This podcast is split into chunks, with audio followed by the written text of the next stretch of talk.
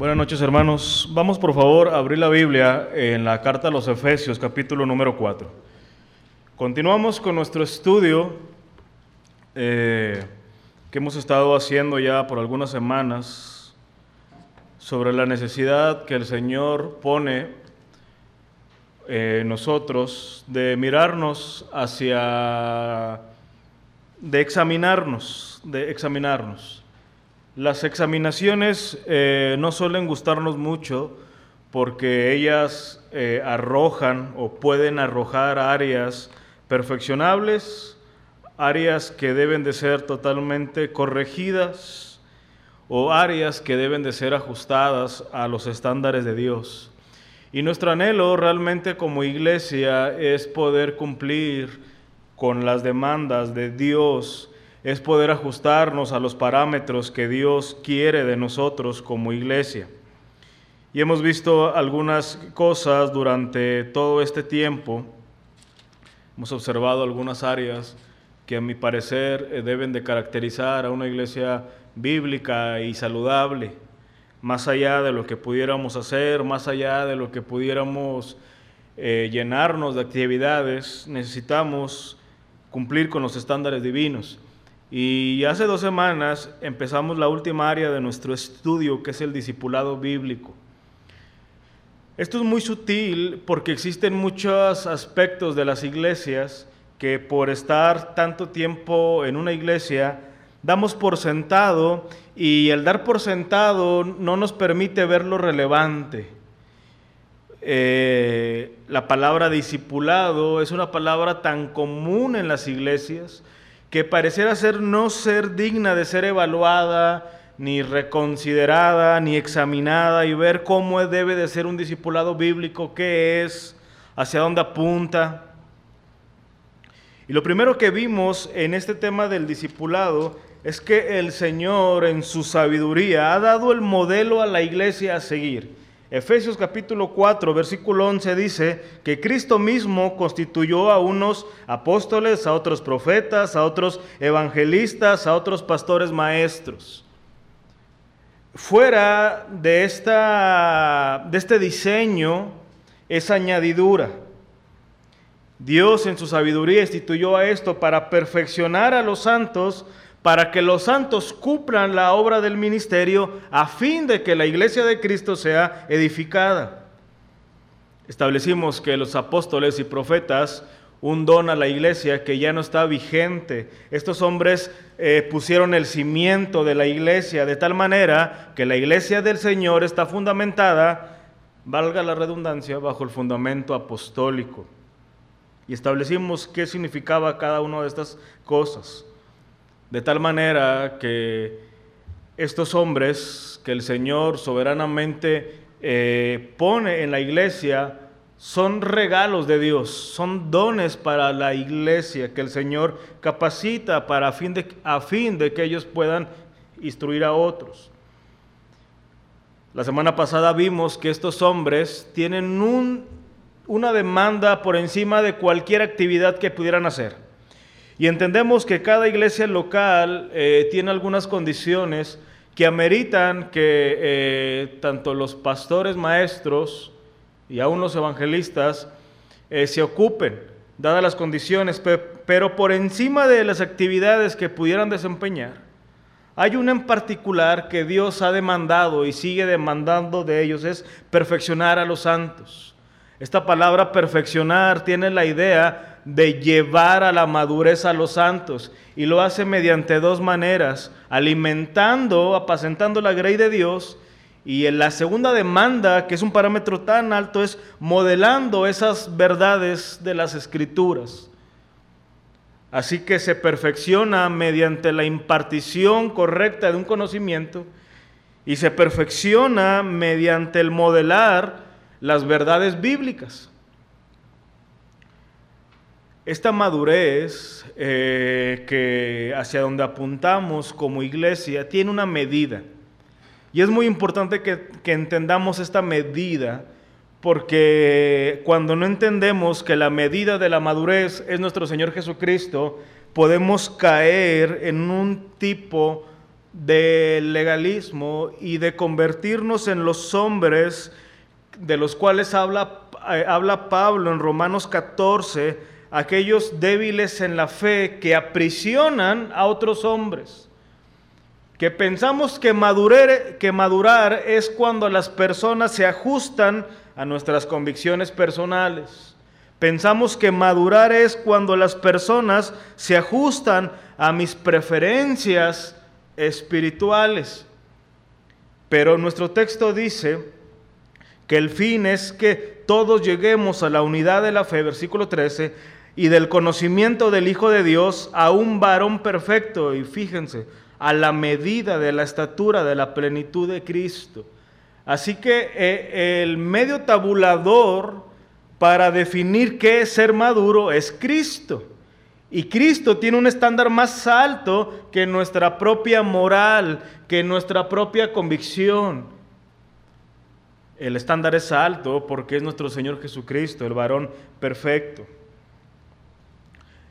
Así que así termina eh, el versículo 13 bajo el enunciado que Dios desea que todos los que componemos la iglesia crezcamos, es decir, maduremos.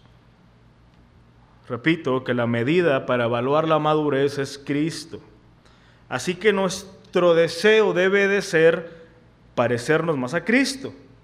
Y una aplicación que sacamos de este pasaje es que el crecimiento en los términos de Dios es una misión en comunidad.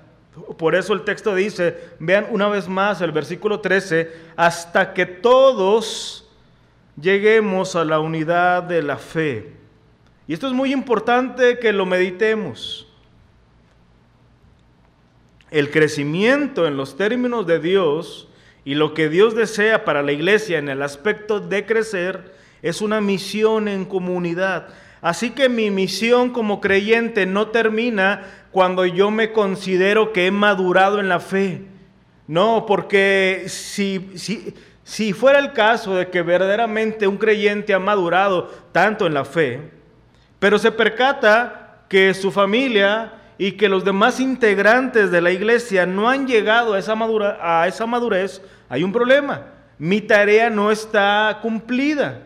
El fin es que todos cumplamos el propósito de Dios y que todos lleguemos a, ese crecimiento. Por eso es una tarea en comunidad. La vida cristiana nunca ha sido un proyecto individualista. No se, eh, no se trata hasta dónde puedo llegar yo, sino se trata de que juntos como iglesia lleguemos a ese, a ese perfeccionamiento que el Señor demanda de nosotros. Así que pudiéramos ir diciendo que el discipulado bíblico es el esfuerzo por formar a Cristo en cada miembro de la iglesia local. El discipulado bíblico es el recurso dado por Dios para perfeccionar a los santos, es el esfuerzo en la gracia de Dios para formar a Cristo en cada miembro de nuestra iglesia local y esto se hace mediante invertir nuestra propia vida en alguien más, mediante el impartimiento de un conocimiento, es decir, la palabra, y mediante modelar las verdades bíblicas. Así que cada vez, hermano, que usted siente el peso de modelar las verdades bíblicas, está discipulando. Cada vez que usted imparte un conocimiento, está discipulando. Y cada vez que Dios ha puesto en usted el deseo de invertir su vida en otro creyente, mediante las pláticas naturales, mediante aconsejar a alguien, mediante la corrección, usted está discipulando. Así que en un aspecto estricto, todos seguimos siendo discípulos, y en un aspecto estricto deberíamos de ser discípulos que aspiramos a también convertirnos en discipuladores. Pero además de todo esto, el discipulado bíblico implementado en la iglesia eh, apunta hacia dos direcciones que vamos a ver hoy. Hoy vamos a ver los resultados del discipulado bíblico y para dar final, para poder finalizar este tema. El discipulado bíblico implementado en la iglesia local apunta a dos direcciones. Una dirección es a proteger y otra dirección es a bendecir a la iglesia. Sí, el discipulado bíblico protege a la iglesia y también la, la bendice. Así que en primer lugar, yo quiero compartirte cómo es que el discipulado bíblico protege a la iglesia. Vean por favor el versículo 14, Efesios 4, 14. Dice, para que ya no seamos niños fluctuantes, llevados por doquiera de todo viento de doctrina, por estratagema de hombres que para engañar emplean con astucia las artimañas del error Así que en primer lugar, el discipulado bíblico evita ser engañados y evita la confusión de la iglesia. En pocas palabras, protege a la iglesia. Cuando una iglesia posee unidad en la fe, que no es otra cosa que tener una misma fe, un mismo sentir, así como Pablo dice en esta misma carta, un Señor, una fe, un bautismo, esa misma fe, que es la del verdadero conocimiento de Cristo, cuando se implementa en la iglesia, dice nuestro pasaje, que pasa algo. Versículo 14. Y lo que pasa es que dejaremos de ser niños fluctuantes. Así que el verdadero conocimiento de Cristo, llevado a la práctica mediante el discipulado bíblico, permite que los miembros de una iglesia local dejen de ser niños. Si nuestra iglesia se ha de caracterizar por la práctica e implementación de un discipulado bíblico, que es la correcta impartición de conocimiento, el conocimiento de Dios, la verdadera carga de modelar las verdades bíblicas y el verdadero esfuerzo de invertir vidas, el resultado va a ser que dejaremos de ser niños fluctuantes. Y esto quiere decir al menos dos cosas, hermanos. La primera cosa es muy obvia, pero no está de más decirla. El primer aspecto de esta realidad es que a veces no consideramos las implicaciones de que, de que alguien que llega a la fe, un recién creyente, naturalmente es un niño espiritual. Nadie nace en la fe siendo espiritualmente maduro. Y aunque esto es algo obvio, las implicaciones de esta realidad no suelen ser tan reflexionadas. un, nuevo creyente es un niño espiritual y por lo cual estos nuevos creyentes necesitan un cuidado especial y diferente a los que en teoría ya son maduros. La madurez cristiana eh, no se mide en qué tanto alguien se permite pecar, en, eh, en qué tanto alguien se permite ciertas cosas, y aún así puede seguir siendo un creyente y asistiendo a la iglesia. No, sino que la madurez, una de las maneras en que luce la madurez cristiana, es el saber sobrellevar adecuadamente los tropiezos que aunque nadie los desea existen, los desánimos que aunque nadie los busca existen y todo aquello que se interponga en nuestro crecimiento. Por eso, alguien que ha madurado en la fe, eh, puede meditar correctamente en las palabras del escritor de los Hebreos cuando dice, puesto los ojos en Jesús. No significa que alguien que entiende esa realidad va a dejar de ver a sus líderes o a los que le disipulan o a los que están a su alrededor. Él va a entender que por encima de todo esto, nuestra mirada, y aquel que es el autor de la fe es nuestro Señor Jesucristo. Él es mi ejemplo a seguir. Él es mi motivación a seguir. Aquel que es inmaduro, un niño espiritual, busca la motivación en otro creyente para seguir adelante. Y de tal manera que cuando alguien recién convertido llega a la fe, depende mucho de otras personas para seguir adelante. Pero aquel que es maduro, y que va caminando constantemente, buscará en el Evangelio y en la obra de Cristo su continua motivación para seguir adelante como creyente, una fuente inagotable de motivación, por así decirlo, para seguir adelante la vida cristiana. ¿Cómo es que el apóstol Pablo en la segunda carta a los Corintios nos da una lista de todo lo que él pasó? Dice que pasó naufragios, que muchas veces durmió afuera, que muchas veces fue difamado, maldecido, y hay una parte final donde él dice que sufrió por esos falsos hermanos. ¿Y de dónde hallaba el apóstol Pablo toda la motivación para poder seguir adelante en la vida cristiana? De tal manera que él dijo, he acabado mi carrera. La motivación se hallaba en la obra del Señor Jesucristo, una fuente inagotable de gracia, de amor y de recursos que nunca terminarán para que un creyente pueda seguir avanzando. De, de tal manera que alguien que es maduro en la fe entenderá que su fidelidad no depende de alguien más, sino que su fidelidad depende del Señor. Y puesto que el Señor siempre será fiel, yo no tengo ninguna excusa para no serlo. Así que, en primer lugar, cuando dice que ya no seamos niños espirituales, da por sentado que en algún momento lo fuimos.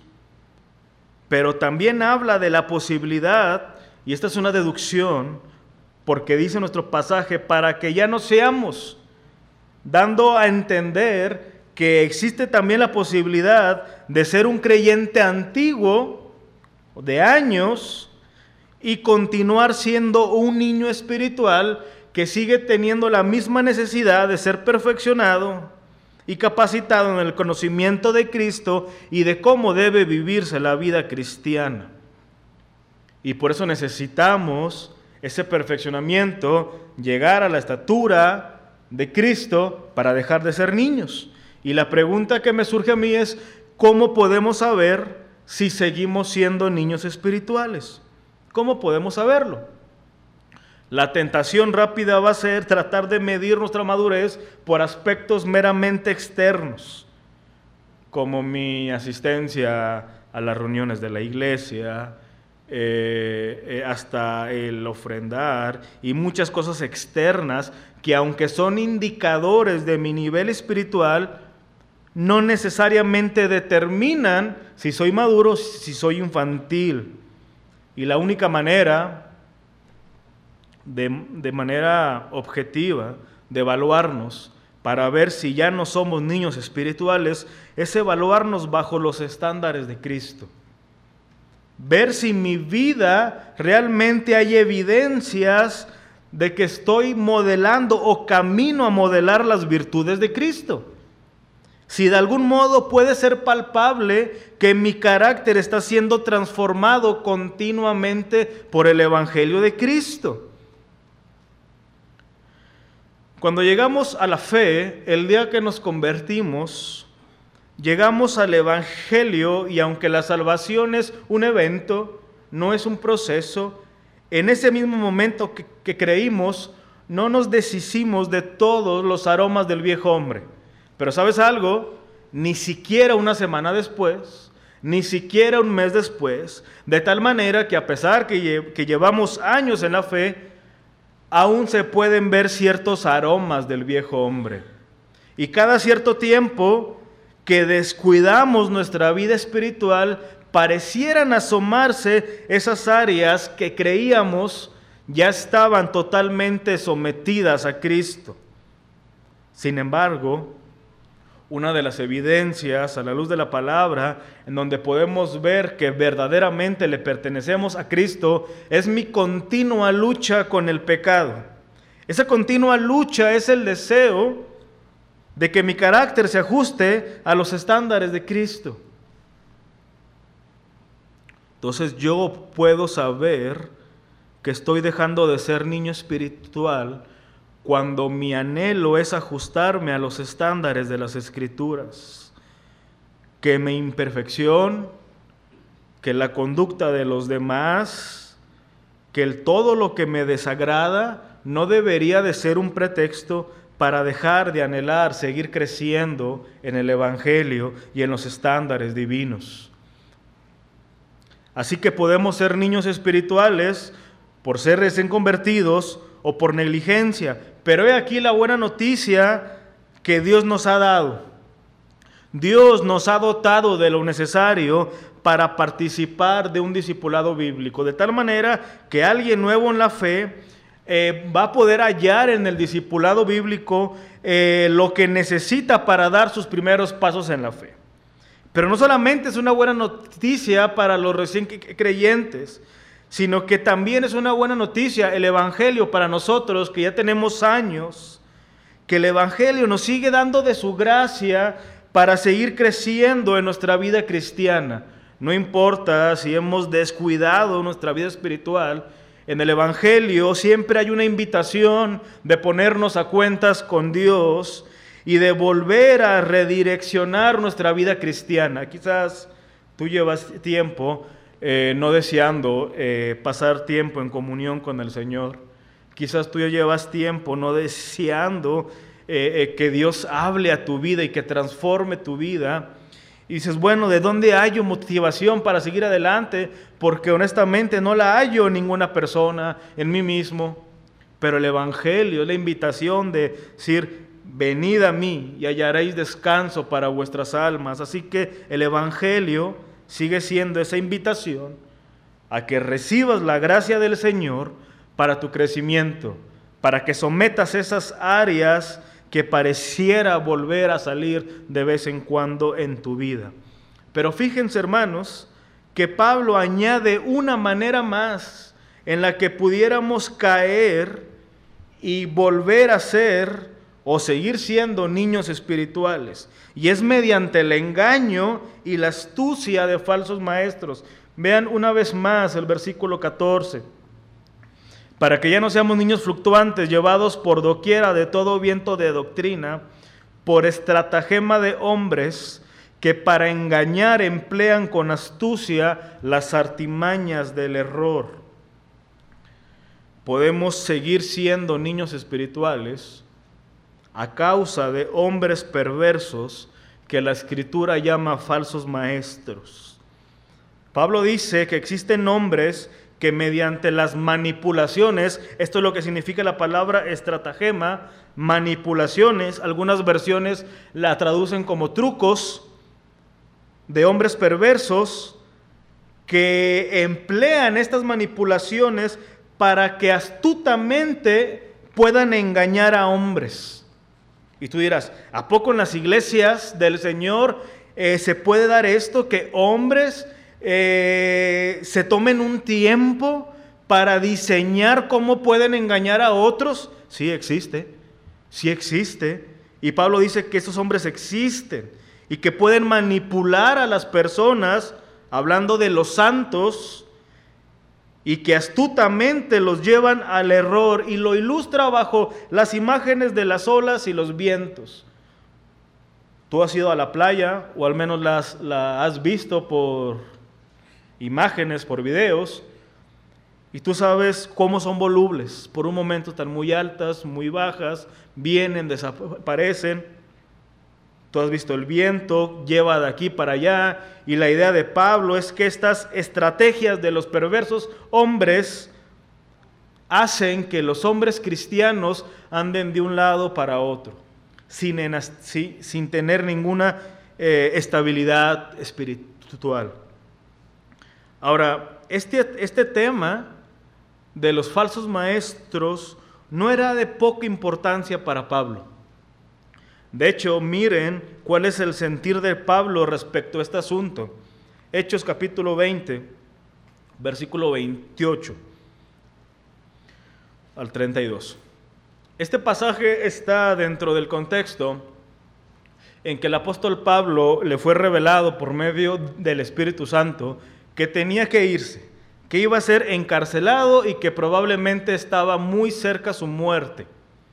Y es interesante que Pablo estaba eh, en, en Éfeso, que era la ciudad de Mileto, y Pablo manda llamar a los pastores de Éfeso, de la carta que estamos viendo ahorita, y les dice unas palabras que son tan, eh, tan dignas de considerar. Vean el versículo 28. Por tanto, dice Pablo, mirad por vosotros, hablándole a los pastores, y por todo el rebaño en que, en el Espíritu Santo os ha puesto por obispos para apacentar la iglesia del Señor, la cual él ganó por su propia sangre. Versículo 29.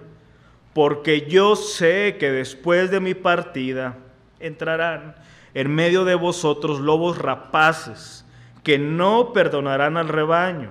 Y de vosotros mismos, hablando a los pastores, se levantarán hombres que hablen cosas perversas para llevar tras sí a los discípulos. Por tanto, velad acordándoos que por tres años de noche y de día no he cesado de amonestar con lágrimas a cada uno. Y ahora, hermanos, os encomiendo a Dios y a la palabra de su gracia, que tiene poder para sobreedificaros y daros herencia con todos los santificados. Fíjese qué advertencia tan más grande. Pablo le dice a la iglesia de Éfeso que, principalmente a los pastores, que estén alertas, porque después de la partida de Pablo, que se dedicó tres años a amonestar, a disipular, a aconsejar, a perfeccionar, él dice, yo me tengo que ir de esta iglesia aunque los amo, pero el Señor me ha dicho que se levantarán hombres que perversamente confundirán a los discípulos. Y de hecho, en el capítulo 3 de, de Efesios, Pablo le llama a estos hombres perros. Una palabra muy fuerte mutiladores les llama, hombres que no perdonarán al rebaño, es decir, hombres que no ven por la vida espiritual de estas personas, sino que únicamente buscan cómo beneficiarse de ellos. Y la característica de los falsos maestros es que engañan para hacerlos sus discípulos, no discípulos de Cristo. Ahora, aquí hay que aprender a diferenciar eh, dos cosas. Un falso maestro de un mal maestro. Alguien que se le da la oportunidad de enseñar la palabra, de predicar la palabra, de dar una clase, existe la posibilidad que en algún momento se equivoque Existe la posibilidad que en algún momento nosotros que estamos aquí, que exponemos la palabra, nos equivoquemos. De hecho, ya lo hemos hecho y varias veces nos han dicho, hey, te equivocaste aquí, o dijiste una frase mal dicha, o no era así. Y existe la posibilidad porque todo aquel que enseña no deja de ser un hombre falible. En tal caso, un mal maestro necesita ser o seguir siendo capacitado. Alguien más instruido tomarlo aparte, enseñarle para que esté mejor preparado, tal como lo hicieron Aquila y Priscila con Apolos. Lo tomaron aparte y le enseñaron de una manera más amplia el Evangelio. Así que cuando alguien se equivoque de entre nosotros, no es la marca distintiva para decirle falso maestro y hereje, no. No, no, quizás hay que tomarlo, enseñarle, decirle, eh, mira, es así. Pero lo que sí debemos de aprender a discernir y a detectar es a un falso maestro. Un falso maestro no le importan las almas de la iglesia. No le importa su condición espiritual. Buscan hacerlo su discípulo para poder exprimirlo. No le importa la confusión, no le importa qué tanto se ve Cristo en su vida. Y estas personas sí son dignas de combatir de tal manera que el apóstol Juan en su segunda carta le dice a la iglesia, cuando venga alguien a tu casa que no posea la doctrina de Cristo, dice, no lo recibáis en casa. Y aparte no le digas bienvenido. Allí no tenemos que ser tolerantes en recibir a los falsos maestros. Y la iglesia, hermanos, tiene esa encomienda de discernir esto porque cada cierto tiempo se levantan nuevas generaciones. Va a haber un momento en que los más grandes líderes vayan envejeciendo, se van levantando eh, eh, nuevos y nuestra encomienda es que la iglesia siempre esté lista para detectar a un falso maestro. Pero en segundo lugar, hermanos, y con lo que terminamos en esta noche, es que ahora Pablo hace un contraste nos dice que el primer efecto del discipulado bíblico es proteger a la iglesia. Y lo hemos visto. Pero en segundo lugar, ahora nos lleva a decir que el discipulado bíblico permite el correcto crecimiento. Vean el versículo 15. Sino que siguiendo la verdad en amor, crezcamos en todo en aquel que es la cabeza, esto es Cristo. Notemos el contraste, nos dice que, no que los falsos maestros engañan. Por eso la iglesia tiene que ser protegida. Pero parece que Pablo nos dice, dejen a un lado la posibilidad de ser engañados y estancarse para que entonces crezcan. Ahora noten cómo traduce el mismo pasaje la nueva Biblia de las Américas. Dice, más bien, al hablar la verdad en amor, creceremos en todos los aspectos en aquel que es la cabeza, es decir, Cristo. Da por sentado, creceremos al hablar la verdad en amor, creceremos. O sea, no da lugar a una duda, no da lugar a que existe la posibilidad, sino que lo presenta como una realidad. Creceremos en todos los aspectos en aquel que es la cabeza, que es Cristo, cuando se cumplen dos elementos en el discipulado bíblico. El primer aspecto es verdad y el segundo aspecto es amor. No existe manera de crecer en los términos de Dios sin la verdad y sin el, y sin el amor.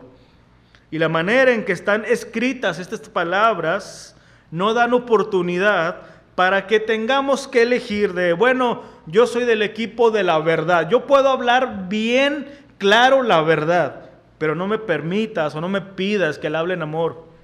O el otro equipo, yo soy muy dado a amar, a mostrar afecto, pero eso de la verdad como que para mí no es tan importante. Al cabo, cada uno proclama su propia verdad. No, no, no, sino que es muy claro el crecimiento en los creyentes bajo el discipulado bíblico debe de contener estos dos elementos, la verdad y el amor. La verdad y el amor no son negociables. Dios es amor, la esencia de Dios es amor, un amor moldeado obviamente y definido por las escrituras. Y la verdad no es negociable. Hay muchas cosas en las iglesias que son negociables, que si nos ponemos a ver, decimos, bueno, al final de cuentas no pasaría nada, no nos convertiríamos en herejes, no estaríamos negando la fe si lo hacemos diferente, no pasa nada. Pero cuando hablamos de la verdad, esto sí no es negociable. De hecho, Pilato hizo una de las preguntas más profundas en toda la historia de la humanidad. Él le preguntó a nuestro Señor Jesucristo, una vez que él dijo, yo he venido para dar testimonio de la verdad, Pilato preguntó, ¿y qué es la verdad? ¿Qué es la verdad? Una pregunta que para algunos pudiera ser tanto de carácter filosófico como teológico. Si a ti te dicen, bueno, dime qué es la verdad, ¿qué responderías tú? Bueno, bajo el contexto de, la, de una teología sistemática, eh, pudiéramos decir que la verdad, según las escrituras, es todo aquello que se alinee al carácter justo de Dios. La verdad es todo aquello que se alinee al carácter justo de Dios. Dos veces en Isaías 65, 16 a Jehová se le llama el Dios de verdad. En Éxodo 34, 6 se dice que Dios es grande en misericordia y verdad. Jesús mismo se da a conocer como el camino, la verdad y la vida. Así que todo lo que es Dios es verdad, todo lo que es Cristo es verdad. En la carta, en, en el Evangelio de Juan se nos dice que el Espíritu Santo nos guía a la verdad. De tal manera que la trina deidad nos lleva a la verdad, el Espíritu Santo, Cristo mismo, el Padre nos llevan a la verdad. Cristo dijo también, santifícalos en tu verdad, tu palabra es verdad. Así que la verdad es todo aquello que se alinea al carácter justo de Dios. Ese carácter de Dios está revelado en las escrituras, de tal manera que nadie puede crecer sin la palabra de verdad.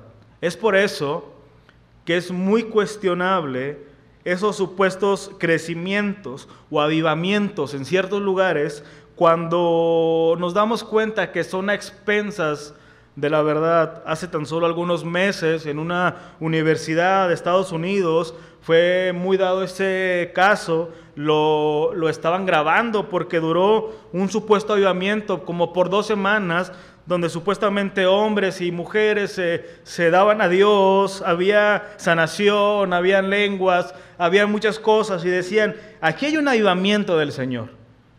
Pero luego cuando algunos estaban investigando se dieron cuenta que no proclamaban el Evangelio de la verdad, entonces pudiéramos decir, ¿Cómo pudiera ser un crecimiento genuino a expensas de la palabra? Si lo único que puede llevar a un hombre al arrepentimiento es la palabra.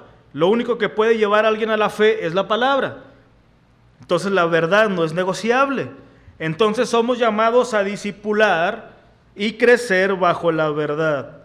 Así que cuando tú estés frente a otro creyente, una de las cosas más importantes ante ti es que lo que yo hable se alinee a la verdad. Y esa verdad tiene que ser delineada por el carácter justo de Dios. Pero no termina ahí la cosa, sino que dice nuestro texto que si hablamos la verdad en amor, qué interesante es esto, porque a Dios le interesa nuestro corazón, le interesa nuestros pensamientos, le interesan nuestras palabras y le interesan nuestras intenciones. De tal manera que no basta con decir la verdad, sino que Dios pone un estándar más alto. ¿Cómo decimos la verdad? Y la verdad tiene que ser dicha en amor. Alguien pudiera decir, yo soy muy bueno para decirle a alguien que es un pecador y que si no se arrepiente se va a ir al infierno. Para eso yo soy muy bueno. Pero si en todo eso no estás rodeado por el verdadero amor del Señor, entonces nos convertimos en lo que dice el, apóstol Pablo en la primera carta a los Corintios, capítulo 13, lo siguiente. Si yo hablase lenguas humanas y angélicas y no tengo amor, vengo a ser como metal que resuena o címbalo que retiñe. Y si tuviese profecía y entendiese todos los misterios y toda ciencia, y si tuviese toda la fe, de tal manera que trasladase los montes, fíjense todo lo que pudiera ser, misterios, ciencia, tuviese toda la fe, de, de tal manera que mi fe fuera tan amplia que los montes se movieran, pero no tengo amor, nada soy. Y si repartiese todos mis bienes para dar de comer a los pobres, y si diera mi cuerpo para ser quemado y no tengo amor, de nada me sirve. Así que Dios tiene en alta estima el amor de los santos. ¿Cuál es nuestra motivación e impulso para hablar la verdad? ¿Un celo mal encaminado? ¿Simplemente el entendimiento que lo tengo que hacer? Pero cuando la motivación no es Cristo, que es el amor genuino, realmente es imposible que ese discipulado cumpla su verdadero rol y propósito. Se necesita amor para hablar la verdad. Se necesita amor para soportar con paciencia el proceso de madurez de cada creyente. Todos los que han discipulado han experimentado que el proceso de crecimiento de un hermano en la fe eh, puede ser muy largo. Y durante ese proceso ese hermano peca y ofende a Dios y muchas veces esa, ofensa nos salpica a nosotros. Pero la Biblia dice que el amor cubre multitud de pecados. Y la gran noticia para nosotros es que si somos de Cristo, ya no tenemos que orar por amor, porque el amor ya, no fue, ya nos fue dado. Primera de Juan capítulo 3, versículo 7 dice, amados, amémonos unos a otros, porque el amor es de Dios. Todo aquel que ama es nacido de Dios y conoce a Dios. Así que el Evangelio incluyó el amor. De tal manera que ahora nos corresponde trabajar ese amor en la gracia del Señor. Y una manera en que trabajamos porque ese amor se perfeccione, es perfeccionando nuestro propio amor por Dios.